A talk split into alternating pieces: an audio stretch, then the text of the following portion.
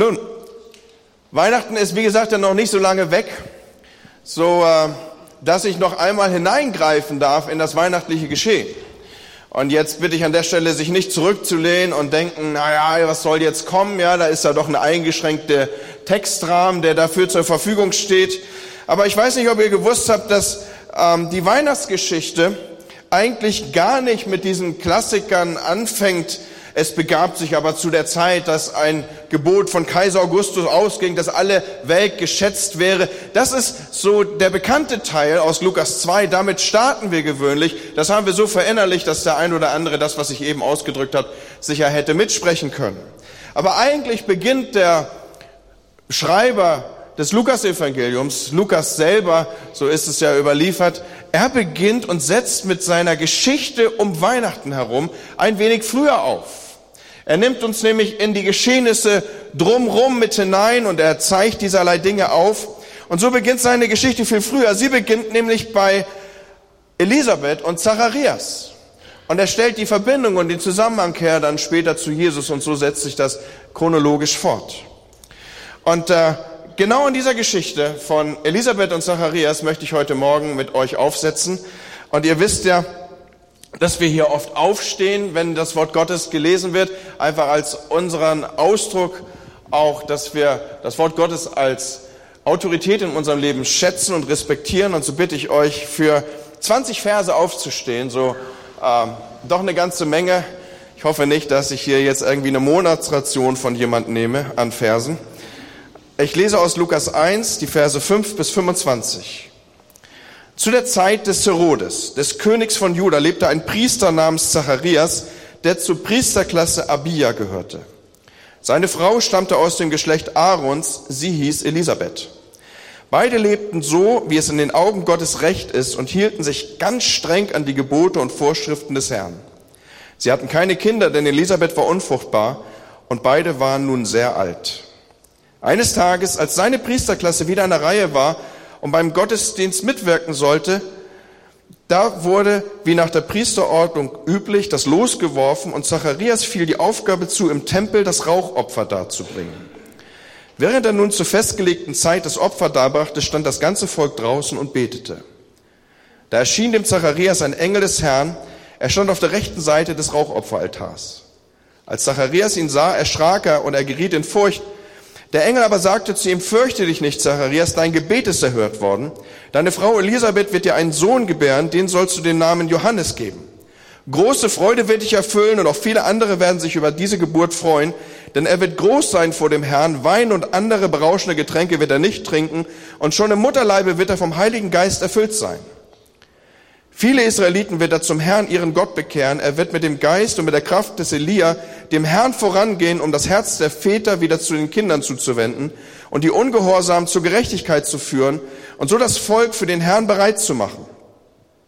Zacharias sagte zu dem Engel, woran soll ich erkennen, dass das wahr ist? Ich bin ein alter Mann und auch meine Frau ist im vorgerückten Alter.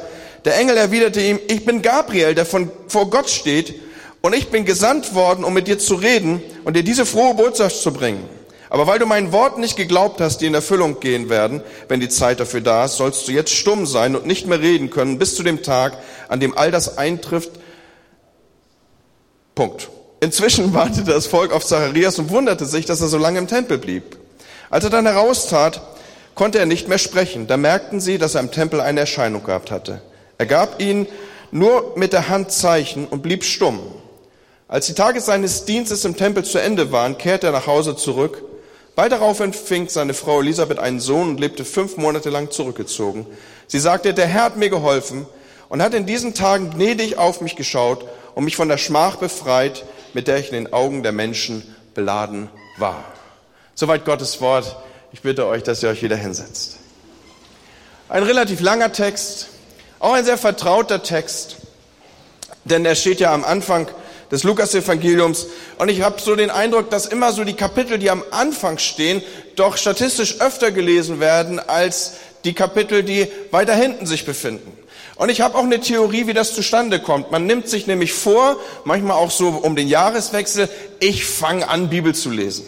Und äh, dann guckt man halt, äh, dass man möglichst irgendwie aufsetzt an einer Stelle, die strategisch günstig ist, so erstes Buch Mose oder Matthäus oder was auch immer.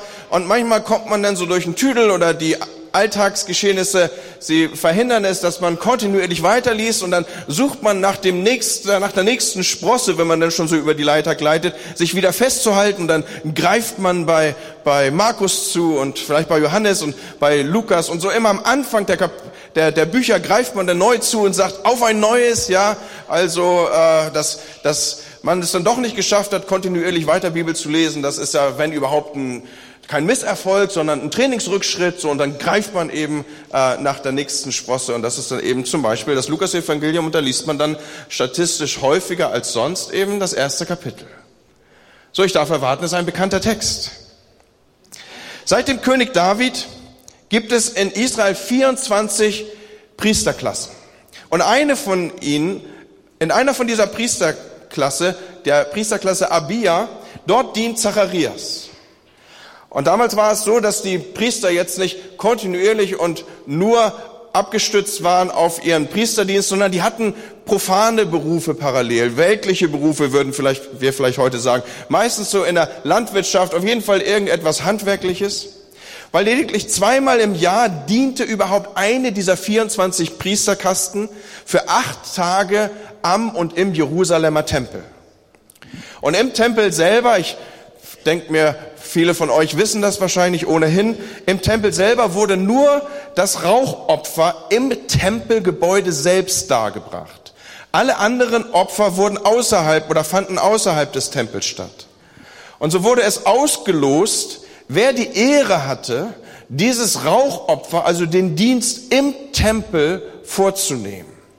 Und weil ein Priester überhaupt nur einmal im Leben das Rauchopfer darbringen durfte und das Ganze wurde über Losverfahren zugelost, war es wirklich etwas Besonderes, wenn man so once in a lifetime, also einmal im Leben, das Vorrecht hatte, am Rauchopferaltar zu dienen. Es gab viele Priester, die Zeit ihres Lebens, eben weil das durch Losglück entschieden wurde, nie die Möglichkeit hatten, im Tempel selber am Rauchopferaltar zu dienen. Also, ich möchte euch in die Perspektive versetzen, dass ihr wahrnimmt, der Dienst am Rauchopferaltar für einen Priester an damaligen Tagen, das war das Höchste, was ihm passieren konnte. Mehr, mehr ging nicht. Das war die Spitze des Priesterdaseins. Karriere, Höhepunkt, so kann man es auch ausdrücken. Aber das, was wir hier lesen, ist ja nicht die Geschichte des Karrierehöhepunktes von Zacharias sondern wenn man sich mit dem Text beschäftigt, dann bekommt man den Eindruck, dass es hier eine Geschichte hinter der Geschichte gibt. Der Engel des Herrn kommt ja nicht, um ein in Zukunft zu äh, empfangendes Baby irgendwie anzukündigen und schon mal so im Voraus dazu zu gratulieren. Das ist jedenfalls nicht sein ausschließlicher Grund.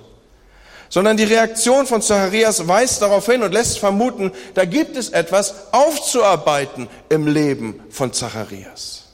Etwas, das seine Beziehung zu Gott betrifft. Und irgendwie, Gott ist in seinem Timing da ja manchmal interessant, scheint jetzt der Moment zu sein, wo Gott diese Geschichte mit ihm aufarbeiten will.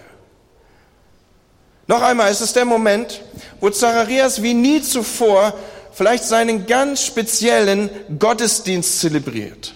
Nie wieder würde er dichter dran sein am Allerheiligsten. Wir wissen ja die äh, Symbolik und auch die die, die Bauweise des Tempels aufzurufen.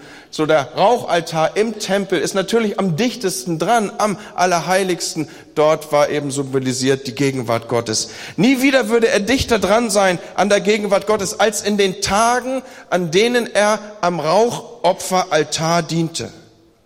Und um das zu tun, ich weiß nicht, ob ich euch diese Szene so vor Augen malen darf, musste und hatte man sich vorbereitet, so auch Zacharias. Ohnehin war der Tempelbezirk nur zu betreten, wenn man zuvor in einem Mikwebad ein rituelles Bad genommen hatte. Man hatte sich also entsprechend gewaschen, man hatte sich getauft, man hatte neue Kleider angezogen und jetzt zog man hinauf in den Tempelbezirk hinein und dann schließlich in seinem Fall bis in den Tempel hinein. er, er hat wahrscheinlich diese routinierten Handlungen, die ihm ja hoch an Alter war, er so berichtet ja die Bibel, äh, vielleicht viele, viele Male gemacht hatte oder davon gehört hatte oder sich damit beschäftigt hatte. All das tat er jetzt mit besonderer Ehrfurcht. Und mitten in dieses schöne, feierliche, vielleicht für sich nochmal so wahrgenommene, Zelebrieren des eingeübten Gottesdienstes. Stellt euch vor, dieser Mann ist alt. Und er weiß darum, das wird mir nie wieder in meinem Leben passieren. Jeder Schritt, jede Handlung ist von ihm mit hoher Weihe erdacht und getan. Da kommt nun Gott und zerstört seinen Gottesdienst. Wieso eigentlich zerstören? Was gibt's denn hier zu zerstören? Immerhin wird doch Elisabeth und Zacharias ein fantastisches Zeugnis ausgedrückt. Es wird doch über sie gesagt, sie hielten sich streng an alle Gebote und Vorschriften. Ich glaube, Luther ist es, der sagt, die haben richtig fromm gelebt. Aber als ich so über diesen Text gearbeitet habe, da kam mir die Frage nahe, wie nah sind sich Gott und Zacharias eigentlich wirklich? Noch einmal äußerlich ist Zacharias dichter am Heiligtum Gottes, als er es je in seinem Leben war und sein würde. Und außerdem, wer in den Geboten lebt, und ist das nicht gerade das Zeugnis, was hier über ihn ausgesprochen ist, dass er in den Geboten und Vorschriften lebt? Wer in den Geboten lebt, der lebt doch in der Gegenwart Gottes, oder? Und ein Priester erkannte doch die Vorschriften und die Gebote Gottes. Und ist doch klar, wer im Tempel mit Opfern umgeht, der ist doch in der Gegenwart Gottes, oder nicht? Und trotzdem möchte ich sagen, die Frage, die ich hier stelle, ist durchaus berechtigt. Wie nahe waren sich Zacharias und Gott wirklich? Wie vertrauensvoll war die Beziehung der beiden, Gott und Zacharias wirklich? Ein paar Informationen bekommen wir über ihn. Der eine ist, dass er ein ganz dominanter Kinderwunsch war und ist. Wir erfahren, dass Zacharias sich Kinder gewünscht hatte. Mehr als einmal hat er Gott darum gebeten. Und es klappte nicht. Und jetzt waren sie alt. Und wir ahnen oder wissen oder haben es vielleicht selber miterlebt, wie tief der Wunsch manches Paares sein kann, um Nachwuchs zu bekommen. Da wird nichts unversucht gelassen, bis es doch klappen möge. Und das ist nicht das einzige tiefe Bedürfnis, mit dem Menschen vor Gott kommen und ihr Gebet darbringen. Ich denke an eine junge Frau, der die vor Gott kommt und ihn bittet, ihr doch das Stottern wegzunehmen. Wie soll sie sich sonst unter Menschen angstfrei bewegen? Oder ein anderes solches tiefes Bedürfnis, was vor Gott getragen ist, ist, dass man vielleicht doch den richtigen und jetzt endlich passenden Ehemann finden möge. Die Zeit schreitet voran, man geht auf die 40 zu. Ein anderes Mädchen leidet unter Antriebslosigkeit und was wäre im Leben nicht alles möglich, und vielfach ist dafür gebetet worden. Ein Mann in verantwortlicher Position möchte endlich mal eine Nacht durchschlafen. Wer funktioniert denn schon richtig, wenn er immer müde ist? Wie viel besser wäre es, wenn doch dieserlei Wünsche in Erfüllung, wenn unsere Schwachstelle an der Stelle endlich Gehör finden würde und Gott antworten würde. Und Freunde, wer ein glaubender Mensch ist, und Zacharias ist ja so ein glaubender Mensch hier, Wer solche Fragen kennt, der geht als glaubender Mensch mit solchen Fragen vor Gott und er betet. Und er sagt, Gott, hilf.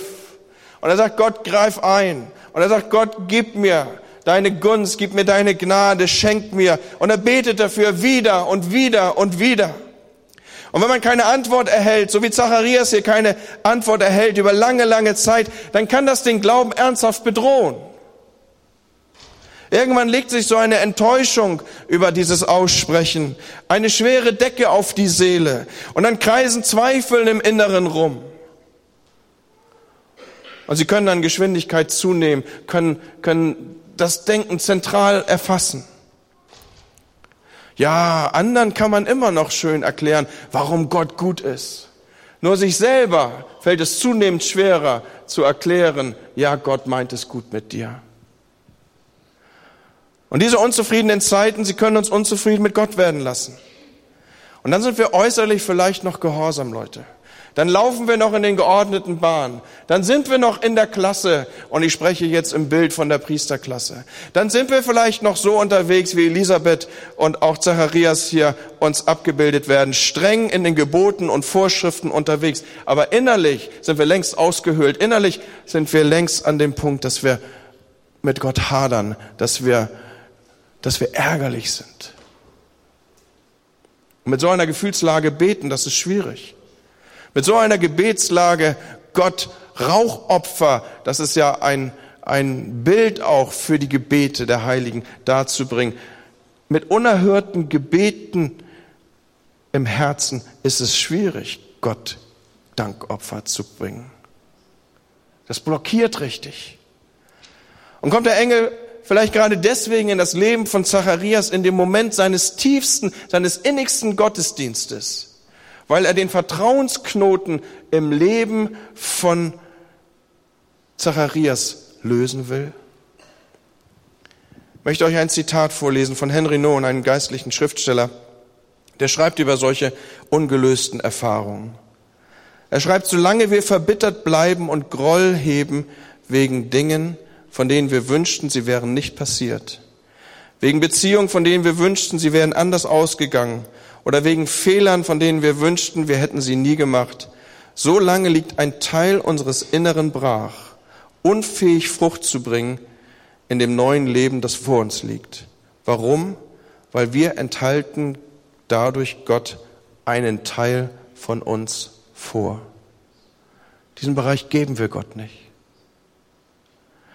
Und wir können vermuten, dass auch Zacharias Gott gegenüber mit Entfremdung zu kämpfen hatte. Seine Begegnung mit dem Engel liegt das nah.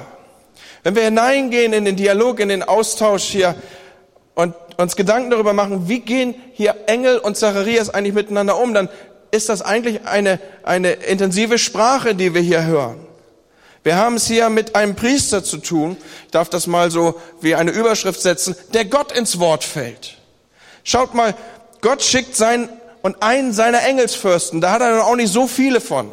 Die Bibel stellt uns die vor und einer davon ist eben Gabriel. Er besitzt eine Autorität, er besitzt die Autorität für Gott selbst zu sprechen. Er ist der, der Verkündigungsengel Gottes, der Verkündigungsengel Gottes. Wann immer Gott etwas Wesentliches, etwas Markantes platzieren will, dann schickt er Gabriel. Und das ist seine Botschaft.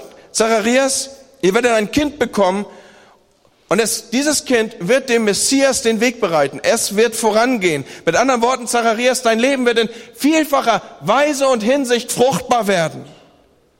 Aber schaut, was Zacharias macht. Er fällt diesem Engel ins Wort. Bezeichnet ist die Antwort, die er gibt. Er sagt, ich bin alt. Leute, das ist Gabriel, mit dem er hier spricht. Ausgestattet, wie schon gesagt, mit der Autorität, die direkt von Gott kommt. Der Verkündigungsengel schlechthin. Und diesen Engel zu unterbrechen ist so, als würde man Gott selber unterbrechen und ins Wort fallen und sagen, hey, lass ab. Komm, hör auf zu labern, ich bin alt. Und vielleicht ist da ein bitterer Schweigeschmack in seinen Worten. Mein Leben soll noch mal aufblühen. Hallo? Hey Gott, du hast eine Chance gehabt. Schau mich an, du bist zu spät. Das war mal. Vor 20 Jahren hättest du damit kommen können. Vielleicht vor 30 besser noch. Hast du eine Chance gehabt? Damals habe ich nicht gebetet. Gott, wo waren deine Ohren? Waren sie verschlossen? Habe ich nicht gebetet um mein Kind? Ein Jahrzehnt, zwei Jahrzehnte, drei Jahrzehnte? Hey Gott, du hast eine Chance gehabt, jetzt bin ich alt. Jetzt nicht mehr. Und Leute, was erwidert der Engel? Seine Antwort ist, ist der Hammer, wenn man mit dem Text ein wenig arbeitet. In unseren Übersetzungen kommt das leider in dieser Deutlichkeit so nicht rüber. Er sagt, ich bin Gabriel, der vor Gott steht. Und ich bin gesandt worden, um mit dir zu reden. Und weil du meinen Worten nicht geglaubt hast, die in Erfüllung gehen, sollst du stumm sein und nicht mehr reden können bis zu dem Tag, an dem das eintrifft. Das, was passiert hier, Freunde? Der Engel des Herrn Zachar, tritt Zacharias, Gabriel tritt Zacharias Selbstaussage, ich bin alt, entgegen, aber richtig massiv entgegen. Und ich möchte euch aus dem Grundtext aufzeigen, wie. Er sagt, ich bin Gabriel, der vor Gott steht. Im Grundtext klingt es so, passt auf. Im Grundtext heißt es so, Ego, Eemi, Gabriel. Ego, Eemi, Gabriel. Und in diesen zwei Worten, Ego, Eemi, klingt die alttestamentliche Selbstbezeichnung Gottes mit. Gott stellt sich nämlich vor als Jahwe, Gott, er stellt sich vor in der Weise, ich bin, der ich bin. Übersetzt heißt das nichts anderes als Ego, Eemi. Ego eimi. Und dieses, dieser gleiche Wortklang schwingt mit, wenn Gabriel sich vorstellt, was passiert hier? Gott stellt dem Ich bin von Zacharias sein eigenes Ich bin Ego eimi entgegen. Mit anderen Worten sagt Gott Zacharias hier, der einzige Zacharias, der ja wirklich festlegen darf, was er ist. Das bin ich und nicht du. Versteht ihr diese, die, diese Massivität, mit der hier Zacharias entgegengetreten wird? Sagt nicht, ich bin alt. Sagt nicht, ich bin unfähig. Der Einzige, der hier sich vorstellen darf mit, und festlegen darf, was er ist und wie etwas ist, das bin ich und nicht du, Zacharias. Ego eemi. Und an dieser Stelle habe ich mich gefragt, wie ich eigentlich über mich spreche, über meine Situation. Wie reden wir eigentlich über unsere Situation? Ist uns bewusst, dass wir uns mit unseren Worten festlegen, unser Vertrauen auf Gott stärken und schützen können oder mit unseren Worten dieserlei Dinge auch zerbrechen können? Wir wissen, alle Worte haben Macht. Und auch das, was wir über uns sagen, hat Einfluss auf uns. Mit unseren Worten können wir uns festlegen und uns in Festungen verschließen und einschließen in bestimmte Sichtweisen hineinbegeben, aus denen wir dann am Ende selber nicht wieder rauskommen? Wir wissen um diese berühmten Ich bin Defizitsätze. Ich bin nichts, ich kann nichts, ich werde nichts. Und wenn wir die nur oft genug wiederholen, dann glauben wir sie am Ende selber. Ich habe es nie zu was gebracht. Was denkst du, sagt Gott dazu? Was glaubst du, was Gott dazu sagt, wenn wir solche Dinge aussprechen?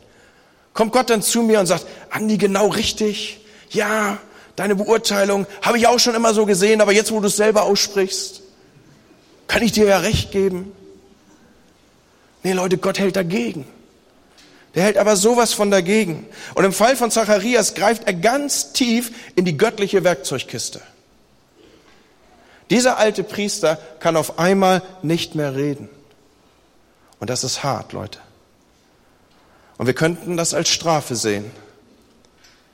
Aber vielleicht gibt es auch noch einen anderen Blickwinkel darauf, nämlich mehr der einer harten Gnade.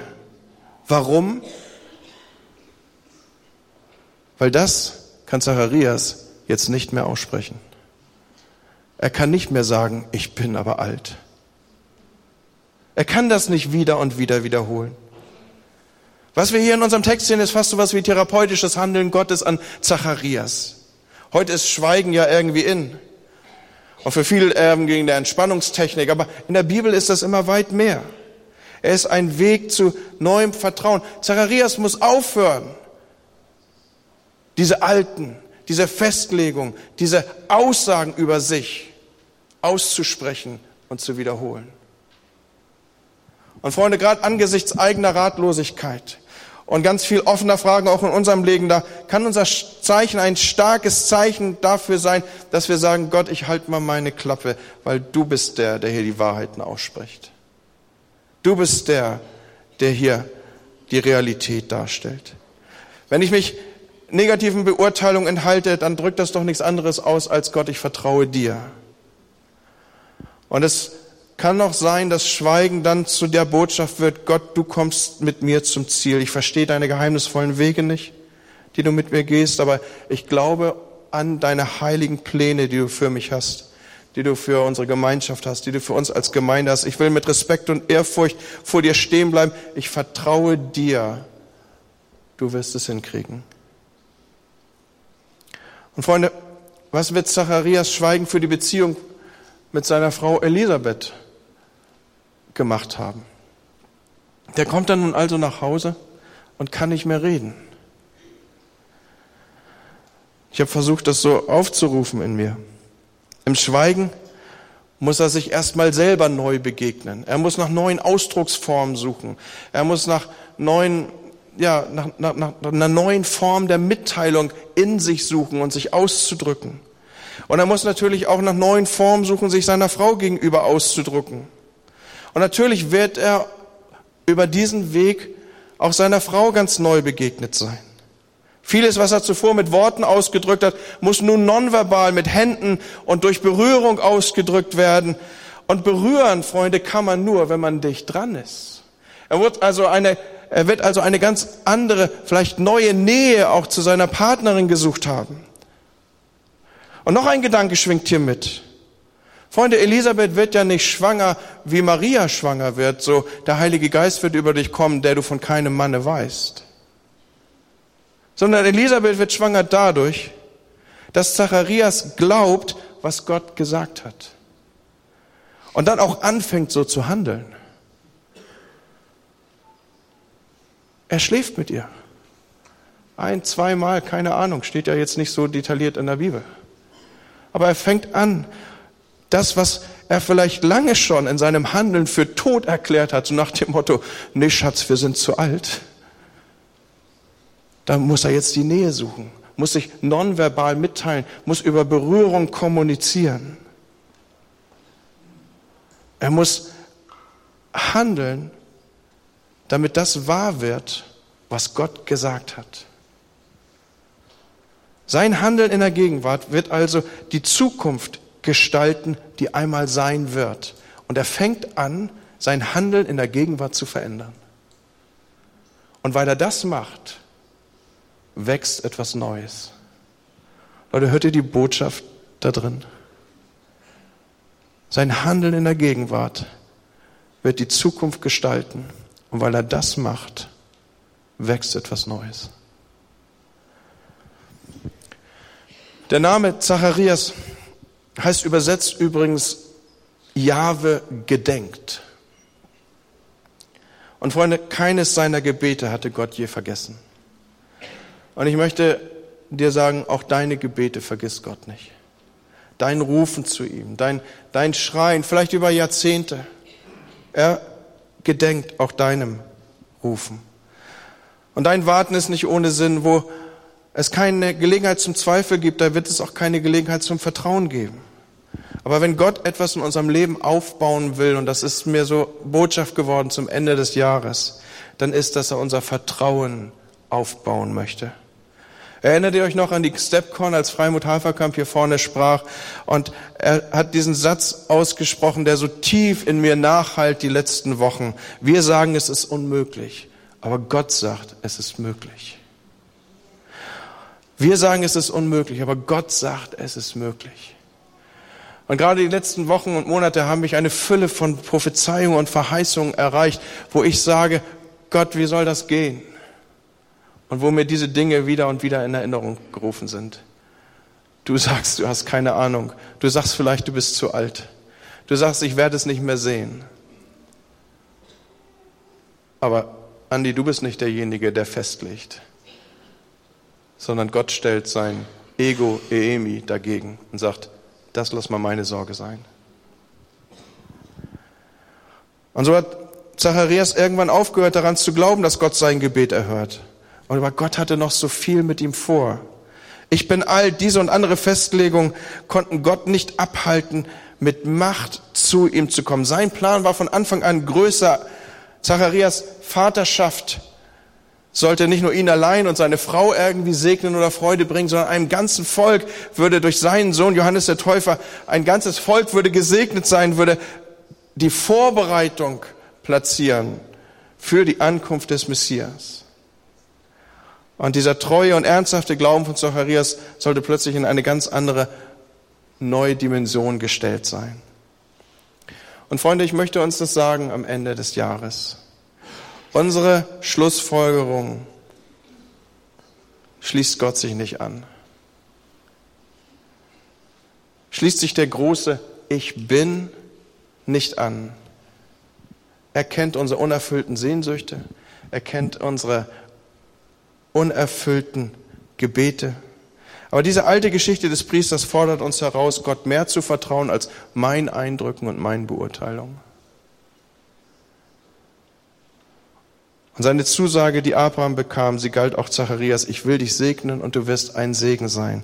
Und mit Abraham und Zacharias hat diese Reihenfolge der, der Verheißungen nicht aufgehört, sondern sie setzt sich fort. Diese Zusagen, die Abraham galten und die Zacharias galten, sie gelten auch dir und meinem Leben und uns als Gemeinde. Diese Segenslinie hat sich und wird sich fortsetzen.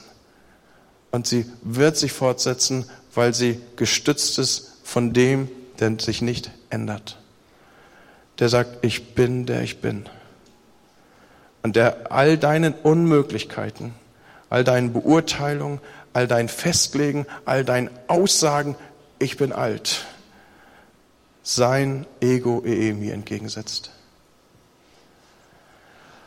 Und klar, wir alle tragen offene Lebensfragen in uns. Jeder. Sowohl für uns persönlich vielleicht, vielleicht für die Familie, vielleicht für die Kinder, vielleicht auch in Sorge für die Gemeinde und Gemeinschaft. Wie habe ich gesagt, Zacharias heißt, der Herr gedenkt. Und lass mich damit enden. Der Herr gedenkt. Auch an dich. Er lässt dieses Jahr nicht ausklingen, ohne dir das nochmal in Erinnerung zu rufen. Er gedenkt an dich. Und wenn die Zeit erfüllt ist, das ist ja auch Teil der Weihnachtsgeschichte, als die Zeit erfüllt war, sandte Gott seinen Sohn. Wenn die Zeit sich erfüllt, dann wird Gott handeln.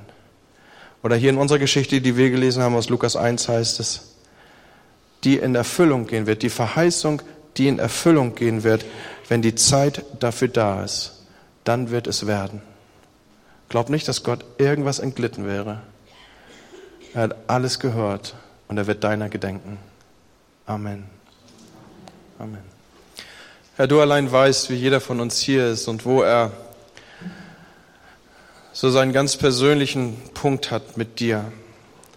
Wo wir vielleicht hier im Gottesdienst sind und ähnlich wie Zacharias immer noch unterwegs sind in den Geboten und Satzungen des Herrn, aber wie wir innerlich längst in die Distanz gegangen sind, wie wir hadern, wie wir zweifeln, wie wir festlegen,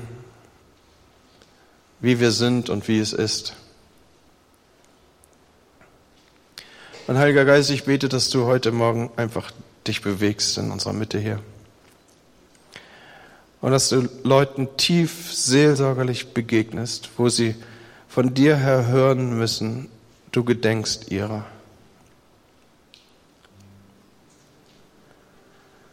Heiliger Geist, ich bete, dass du das jetzt machst. Du hast gesagt, du bist der Tröster.